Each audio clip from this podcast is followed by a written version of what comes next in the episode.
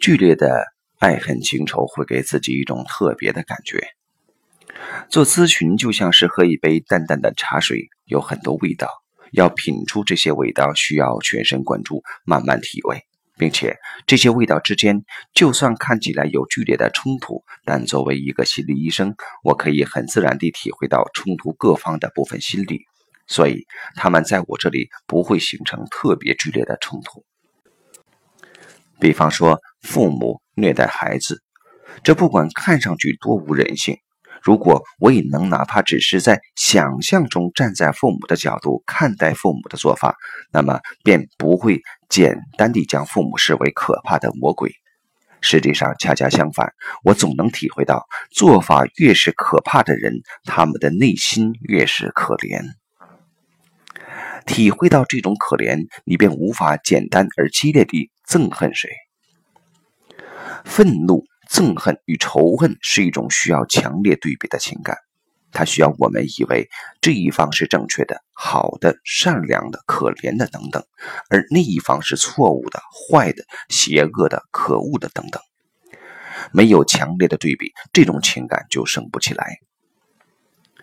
作为一名心理咨询师，一旦能够在第一时间体会到相关各方的心理有强烈对比度的情感，就难以升起来。如此一来，咨询就好像是在品一杯淡淡的茶，有许多味道，但这些味道要在全神贯注中才能品到。全神贯注时，我们会浑然忘我。全神贯注原来也是一种空境。整天品淡茶，就像是《水浒传》中的英雄们常说的：“嘴里要淡出个鸟来。”于是就很渴望吃最香的肉，喝最辣的酒。有太高对比度情感的电影都被纳入了垃圾片的范畴。他们看起来会让你觉得很过瘾，但他们不会帮助你更深地理解人性，不会让你更爱这个世界。他们只是让你继续在这个世界上打转而已。学习催眠时，我的老师史蒂芬·吉里根说。他去过世界各地办工作坊，他惊讶地发现，原来全世界各地的电视剧都是一样的。在课上，吉利根老师用哑剧与舞蹈的方式表达了这样一种一样。如果翻译成语言的话，那就是“我对你这么好，你为什么还是要伤害我？你这个坏蛋，我要复仇。”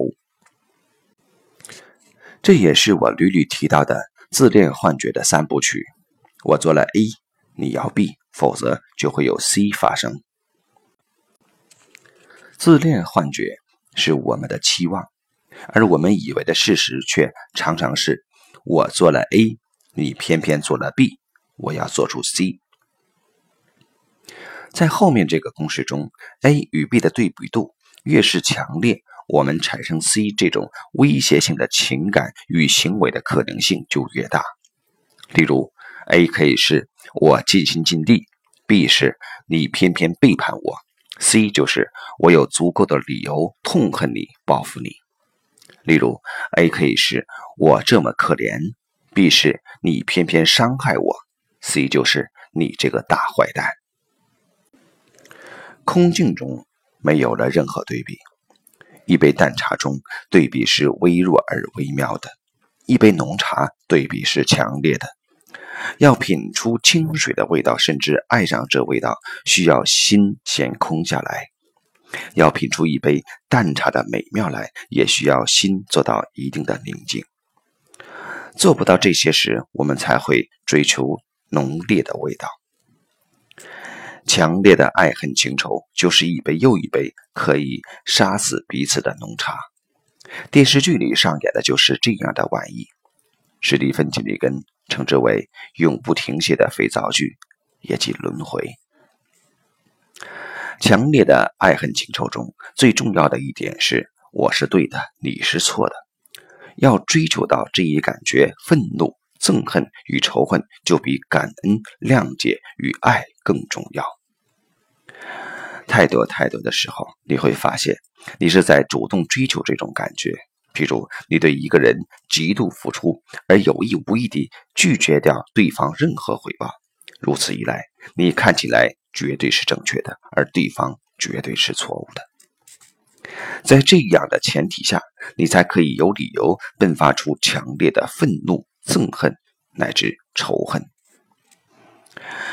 许多来访者会对我说这样的话：“我发现，好像我在追求一种感觉。”譬如，一位女性来访者说，她发现自己在追求一种“我好可怜”的感觉。并且先是有这种感觉，然后在这个基础上发现对方不够爱自己，然后就觉得自己有了一种底气，可以理直气壮地痛恨对方不爱自己。譬如一位男性来访者说，他发现自己在追求一种“我被抛弃”的感觉，同样，他也是先有这种感觉，然后在这个基础上发现对方不够爱自己，随即。有着一种底气，可以决绝地做一些报复对方的事。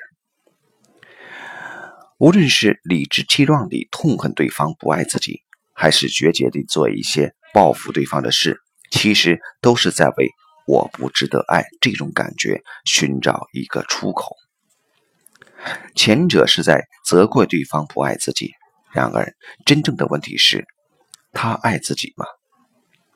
后者是在报复对方。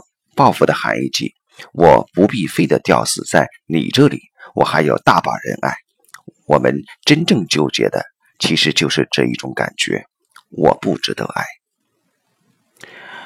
我们之所以不敢进入空境，也许正是因为我们会以为，一旦进入空境，就会碰到这个要命的感觉：我不值得爱。也因而。我们的无数种行为都是围绕着逃避“我不值得爱”的这种痛苦而建立起来的。